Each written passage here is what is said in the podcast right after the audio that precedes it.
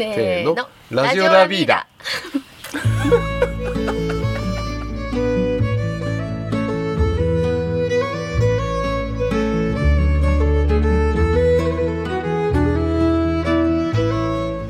皆さんこんにちは。始まりました。ラジオラビーダお久しぶりです。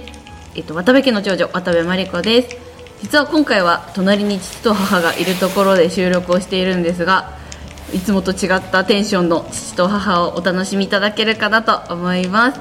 特にお父さんあ父のテンションが高いかと思いますのでお楽しみください。さて今回は冬の眠りを快適にと題して質の高い眠りのために必要なことについて深く掘り下げていきたいと思います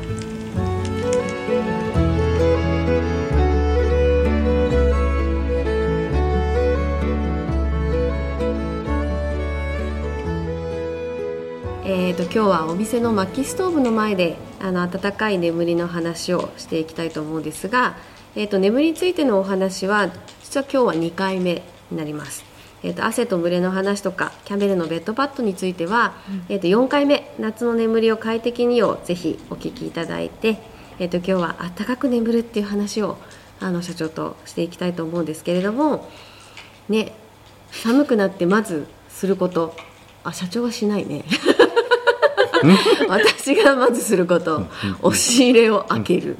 押し入れっていうかクローゼットとかね。そういうの布団をあのしまっているところから、えー、と夏掛けと冬掛けを入れ替えたりとかベッドパッドを入れ替えたりとか、まあ、そういうことをするんですけど、ね、世の中あの多分押し入れを開けてたくさん使わない布団が入ってたりとかあるいは枕もねそうですけど、枕ジプシーって私呼ぶんですがなかなかものがなくてたくさんああの集まっちゃってて押し入れにずっと寝ているっていう方すごく多いと思うんですよね。社長は見たことあります？そういうの。まあよくあ見たことあるかどうかっていうのはちょっと あの、はい。オフレコの話もあるかもしれないですけど、はいはい。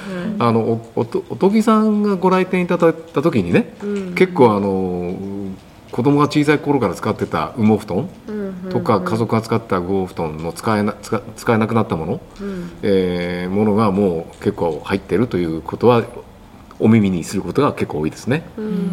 えそれはあれなんですかね？やっぱり子供が育つ時のタイミングに新しいのを買い替えてあげるってことなのかな、ーまあ、そうなのかもう別なものを買い替えて、うん。えー毛布団をその捨てるっていうことはもったいないというかなんかもうずっと置いといたというか、うん。押し入れの肥やしになってると。うんいう方も結構多いのかなっていうふうに思いましたね。うん。はい、うちどうしたっけ？で持たされたよ。家の中にあった羽毛布団をうん。何枚か持っていきました。はい逆に私母からもらってううん。んでねも割とボリューミーなのにあったかくないっうん。うん。ていう布団が多くて、うん。この違いは何なんだろうなってすごい思って重かったり、うん。あったかくなかったりで、ね、私結婚した時にあのアイダグスうんうんのあの布団を、まあ、当時社長の妹が寝具担当でもう最高級のものを用意してくれてそれでもう二十数年寝てましたよね、うんうんはい。あれどういう羽毛だったんでしたっけ？あれはアイダグースっていう、あのメーカーはクリスチャン・フィッシュバッハっていうね、うんうん世界最高級のカーテン生地フィッシュバッハ。えちょっと呼びづらいんですけどスイスの、えー有名、まあ、今もあの扱いしてますね。ジャージのシーツとか、うん。えーサテンのシーツとか気持ちいいですよね。まあ、気持ちいいですよね。もう10年20年使ってますよね記者ね、はい。まあ、カーテンはもちろん。なんともないですね。でもう本当にさすがスイス製っていうあの最高のそのそのメーカーが、あのプロデュースして作ってた、えーアイダグースの、えーまあ、これが実はせ世界で最高最も暖かいという軽くてね。軽くて暖かいっていうアイダグースの、えーシルク仕立てのお布団をうん。あつらえてねあつらえてキングサイズで作っちゃいましたね。うん。はい。はい。まあ、でもそれも20年ぐらい使っていくとあの中にあるダウンが切れてきたりダウンボールが切れてきたりあるいはフィリングパワーって言われるその温める力が弱ってくる皮脂をこうまとっちゃったりとかね、うん。するのでやっぱり自分が使ってたお布団も、まあ、できれば10年ぐらいに1回はあのリフレッシュって言って綺麗なお水で洗浄してちゃんとしたあの側生地軽くて丈夫な側生地にもう一回詰め直すことでまた新しく使っていけるんですよね。ううんうん。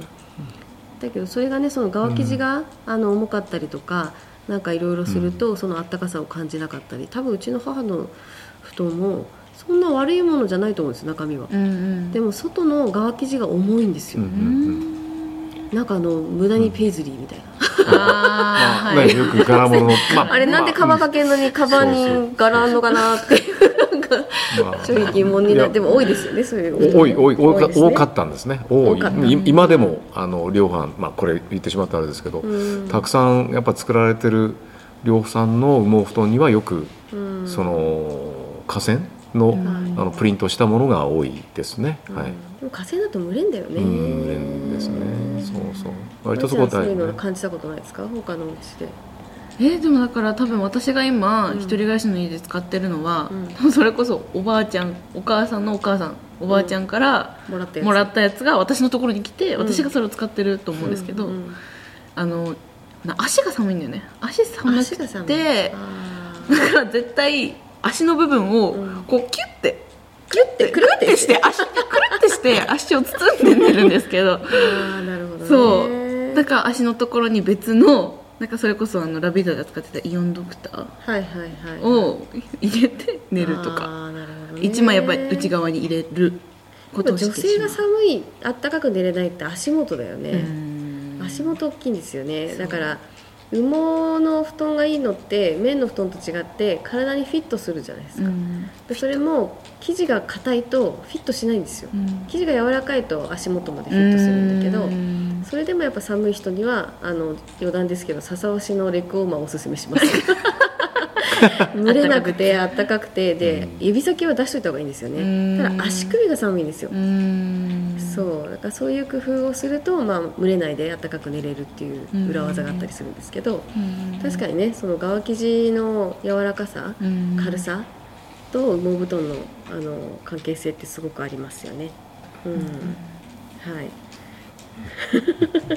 そうだから気持ちよく暖かく眠るってなんか、まあ、布団の質ももちろんですけど、まあ、ベッドパッド枕あとかける布団の本当全体的なことも大きくて社長今どうやって寝てるんでしたっけん？私のあのベッドシステムをかうん。あの解説するとですね今ヒュスラーネストの、えーベッドの、えっとリフォーマエレメント、うんうん。えっとそこにラテックスが来て、えっとウールのベッドパッド、うん。えーそしてコットンのシーツ、ん。えーそれで、えーアップサイクルの、うん。えー税込み3万6300円の、えー羽毛布団に寝ております、はい。はいはい、でキャメルの枕。キャバレー枕ですね、はい。まあ、三種の神器と私は呼んでますけど、はい。まあ、まあびっくりするぐらい。社長は寒くて寝れないってことはないないですね。高いんですね。もうあったかくてうん寒いだからそうか。そうね。足元そう足元がやっぱ寒いかな。あのこれはね、あのわ私がちょっと、まあ、一応プロね。長年いろんな布団おお布団もへ布団遍歴すごいですよ。実はもうあの、まあ、フランスベッド社からもいろんなも,、ね、ものをもう全部扱ってきて自分寝てますけど、やっぱり足元が寒いっていうのはかかんあの割とあった。ありました。で間もだんだんフィーリングパワーがよくあのえー落ちてくると多分その布団の分散がちょっと悪くなるのか、うん。なんか足元は確かに物足りなかったなっていう感じですかね。そう。するとまずなんか毛布入れるじゃないですか、うんうん。足元寒いからうん。足元上に乗っけるか。毛布入れたり下う内側に入れるかね。そうそうそうにそう引いたりあるいはあのなんだ電気毛布はだったり、いはいはいはいはい。うちは湯たんぽ派ですけど、にしたりする。やっぱ足元があったかいとすごいあったかく寝れるんですよね。ん。あのこれはね今私がいろんな布団遍歴とねそのベッド遍歴ありましたけど。女性遍歴あのちょあああああすごい突っ込んだおっとおっとえーとそれはまたカット別えっとですね、はいはいちょっと動揺しちゃった動揺しちゃったえーえーっとちょっと忘れちゃったじゃないですか布団遍歴ベッド遍歴はいえーっとそうですね、ちょっとやばい、えーそうですね。笑っちゃいますね。えーっとあれですね。とにかくあのベッドパッドは、あの前回4回目でもうきちんと話してますけど、やっぱり思いのほかこう密着と隙間が開かないっていうことが大事で、だからベッドパッドも多分そのウールのベッドパッドにするとあのし、まあ、ある程度のそのフィット感、ある程度の厚みがあって、えーやっぱりアクリルのとか河川のえーベッドパッドと全然違うわけですよ。でそこに、まあ、今私があのあのいろんな布団試してきてアップサイクルのあの、まあ、何度も言うより3万6300円の税込みの布団で、まあ、十分足元まであったかいわけですよ。でこれなぜかっていうことを実は試して、まあまあ、製品化したんですけど全くその側生地、まあ、その毛布団を包む生地がものすごく大事だったなという気はしますね。はい。まあね、中身羽毛の中身に関しても、ポーリッシュとかハンガリーとか、まあ、ダックだったりグースだったりいろいろあるんですけど、まあ、その質がハンガリーだからいいとかポーリッシュだからいいとか中国製はダメだとか、なんかそういうことじゃないんだなっていうのが今回このアップサイクルの,、あの工場に行ってねね分かったのは洗浄する水だったりあるいはそのえー側生地の問題だったり、まあ、ダックでもグースでもどういうものをどういうふうにあの選んできているかだったり本当そういうことが大きいんだなっていうのがね、まあ、だから快適に眠るって言ってまあね、まあ、ももちろんお金をねそのかけれれば誰でもがうん。ある程度のクオリティのものを、まあ、眠りを手に入れることはできるんでしょうけどでもそこがより多くの人がね、やっぱり快適な眠りっていうのは本当は、あの一番大きいんでしょうけど、はい。うんうんうん。そうですね。だから、まあ、やっぱりあの側生地がうんうん。ちゃんとあの、まあ、番手の細い細い。いいあの糸で軽いあの布地に仕立てられていて柔らかくてっていうものをあのうちはベッドカバーもあの側生地自体側生地ってのは布団の生地ですけどなんかそれにも使っているっていうのが全体的にこう毎朝こうパサーって必ずやるんですよね。朝起きたらパサーって空気を払わせてあげる。まあそね。それが大事で。うん。でもう一回あの羽がふわふわって戻るみたいな、まあ。空気を払う感じ、まあちょっと私一言いいですか？はい。ちょっとこう会社のマル秘事項に当たるかもしれないんだけど、はい。コットンのその織りの番手ってあるんですよね実は,、はいはい。はいこれちょっとノウハウでちょっと言いにくいんですけど、まあ、いずれちょっとオープンになっちゃうと思うんですけど、うんうんあの何番手何番手ってあるんですよ。うん。実はその適適切細かすぎてもダメでおそらくね、ど真ん中のところへちゃんと選んだんですよ、うん。これが実はあのなかなかあの作り手も普通はやらない。うん。メーカーとしては。なぜかというとそこコストちょっと高くなるから。うん。アップサイクルの布団だともっと安くう売ってるところも多分あるんですよ。うん。ところがそこが実はひとひねり。あの実は私の私どものっていうかラービーダの経験値が生きたところなんだけど、いや標定したらこれ多分布団の中身はグースでもダックでもポーリッシュでもどこでもアップサイクルっていろんなものが混在して混ざっちゃってるんでひょっとしたら水と側生地を変えただけで全く別物のものになるんじゃろうっていう実は想定があったんですよ。だドンピシャだったよね。いやいやいやいやいやいや。いやこんな快適に、ね、寝れてこれ誰もがだったらびいやあるお客さんに言われて社長商売にならないんじゃないって。こんな安い羽毛布団をたくさん売っても前の100万円のやつを社長なんでもっと売った方がいいんじゃないって言われたけどやっぱりあより多くの人がたくさんこういう快適な寝具環境になった方が、まあ、会社としては、まあ、長期的に見ればねやっぱり世の中の役に立ってるっていうことになるんで。アップサイクルの布団ってまりちゃんわかります？アップサイクルの布団、うん。えでもだからみんなが使って使わなくなったものを集めて、うんうんえー新しく生まれ変わらせてそれを使う、うんあ楽しいじゃん合ってますか、羽毛ってあの、まあ、鳥の羽じゃないですか。うんだから大変燃えにくいんですよ。うん。だから燃えるゴミで出すととても環境負荷が大きいうん。のでそれをあの集めてきれいに洗浄してあの適したその側生地に入れうん。て作っているお布団なんだけど、はいまあ、社長が言ったようにアップサイクルの布団と一括りで言っても、まあ、その中のコンセプトは一緒だとしてもその側生地の選定だったりとか。どこの工場で作ってるかとか、うん。なんかその辺まできちんとしているところがどれだけあるかなっていうこともあったり、なので今今回あの皆さんにお伝えしたいのは押し入れの中で寝ている羽毛布団があったらもうそれを燃えるゴミに出すのも一つだけれどもあのもしお近くの方は持ち込んでいただければそれを私たちが工場にまとめて送ります。で工場の方でまたアップサイクルの布団を作ることに使っていただけるようにするので持ってきてくださいっていうことですね。ちょっとあと補足すると、うん。そのやっぱ静電気って大きいんですよ。河川のものはやっぱり静電気が起きるっていうことはみんなわかわかりますね。パチパチって言うでしょ、うん。まとわりつくでしょ？あれゴミも一緒に引き寄せんだわ。間違いなく、うん。ほこりを。うん。だから実際はなぜナチュラルなものがいい？自然素材のものがいいっていうのはゴミをね寄せつけないとかうん。やっぱりやっぱり要するに通気性の問題？うん。それはにやっぱり人間も自然でしょ？あそう生き物だ、うん。そうなんですよ。だからその河川の話でいくと、ちょっと脱線したかもしれないけど カーテンとかラグうんも、まあ、マリちゃん経験してますよね、うん。はいはいはい、あの河川のものを使うとやっぱりほこりを吸い寄せるので黒くなりやすくて、うん。あのあんまり体に実は良くないうんですよね、だからねやっぱり予算上一人暮らし始めた時に河川のラグ買って1年で真っ黒になって、そう本当に真っ黒になった。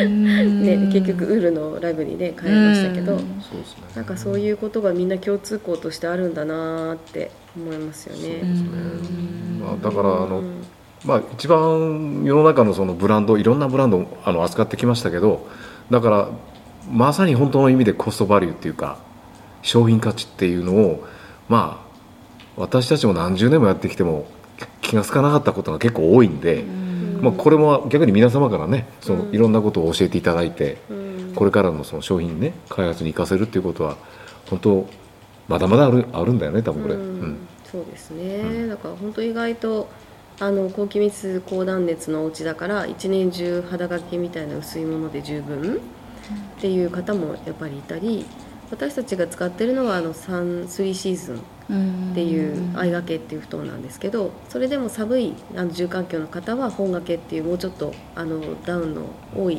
1.2キログラムね。そう。数字よく覚えてて、ね本当だね。っていうものもあったりするし、ね、だからこの間は本当にあの昔からお付き合いのあった方が、えー、とお父さんお母さんに新しいお布団に変えてあげたいって言って相掛けを2枚、うん。あのまあ、値段もね値段なので結構手ご手軽に勧められるっていうのもあって喜んで取りにいらっしゃったりとか、まあ、いろんなことが起きるなと思って見てますね。あったかく眠るって意外と簡単にその辺の羽毛を買えば叶うものではなかったんだっていうことが本当あの母のお尻を見てすごく そんなに何枚買うのっていうぐらい行くたんびに羽毛布団出てるよね。ね本当だね。何を追求したくてでも実はその根っこがうん。やっぱりわからないんだなと思って。ううん。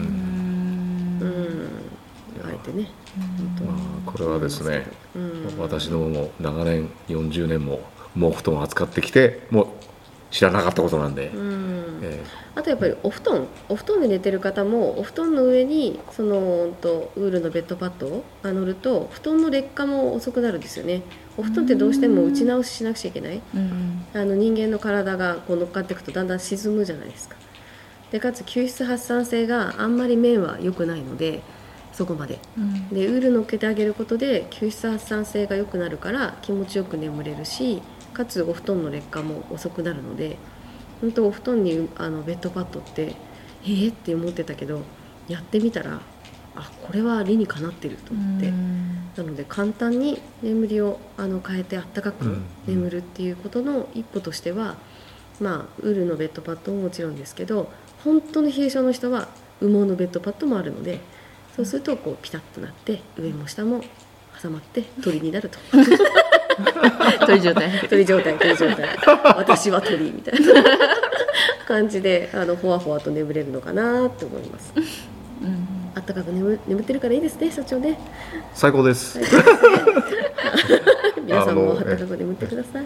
いややっぱり大きいよね。ふとストレスがないっていうのは、うん。あの眠ることに対してやっぱりちゃんと寝れてるかどうかっていうことを割と感じて寝てる方は本当少ないっていうのは分かりましたね、ですからあの別にあのいきなりベッドを全部変えるとかそういうことじゃなくていいんですよ。まあもう買ってしまったベッドを5年前に買ってしまったベッドを無理かりそのベッドを全て変えるんじゃなくて、まあやれることはねあるっていうベッドパッド書いたりあとはねこの寒い時はあの3万6300円の税込み3万ちょっと言い過ぎかな。すいません。なんかの番組じゃないで。ちょっとテレフォンショッピングなんですよちょっとまずいですね、えあのちょっとこれ商業的になっちゃうとあれなんですけど、はいはい自分はあまりにびっくりしちゃったんで、えちょっとなんかねびっくりしました、え実は、え。伝えたくてしょうがない。本当に。びっくりしちゃったんですね自分が、え。本当あのラビーダで実際体感していただいて、あのあったかさだったり軽さだったりなんか感覚的なものなのでそれってやっぱり体感するのが一番だと思うので、あの近くの方はぜひあの 寝ちゃっても構いませんので。はいゆっくりされていってください、はい。ぜひね相談ねまずははい。体感と相談、うん。今のバット環境とか飼育環境に対していろんなえご相談たまりますのでって感じですかね。はい相談しよう。お待ちしてます。相談します。相談して相談して はいではまた次回お会いしましょう。ありがとうございました。ありがとうございました。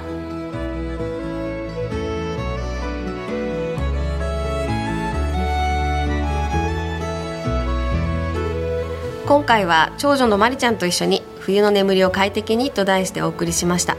社長の遍歴の反応面白かったですね。今度は掘り下げて聞いてみますえーと社長の話の中でフィルパワーフィリングパワーという言葉が出てきましたがこれはあの羽毛の暖かさつまり膨らみ力空気をこうどのくらいはらむかっていうのを表す基準となる数値になります、えー、とポーリッシュとかハンガリーのお布団100%だったりするとそれをきちんとあの数値として表してるんですけどアップサイクルのお布団はちょっとそういうものが出しにくいですかね。はい。ラビーダのお店とか、えー、と三春の自宅から見えるアダタラ山がすごくあのてっぺんがこう白っぽくなってきて冬になって空気も澄んできたので山がとても美しく見えるようになってきました。皆さんも暖かくしてぐっすりお休みください。えー、と三春の自宅の方でも、えー年末にかけていろんなイベントがありますのでそちらもぜひご参加いただければと思います。質問とかあの家具にまつわるエピソードなどがあればぜひメールやお手紙であのお問い合わせください。お待ちしております。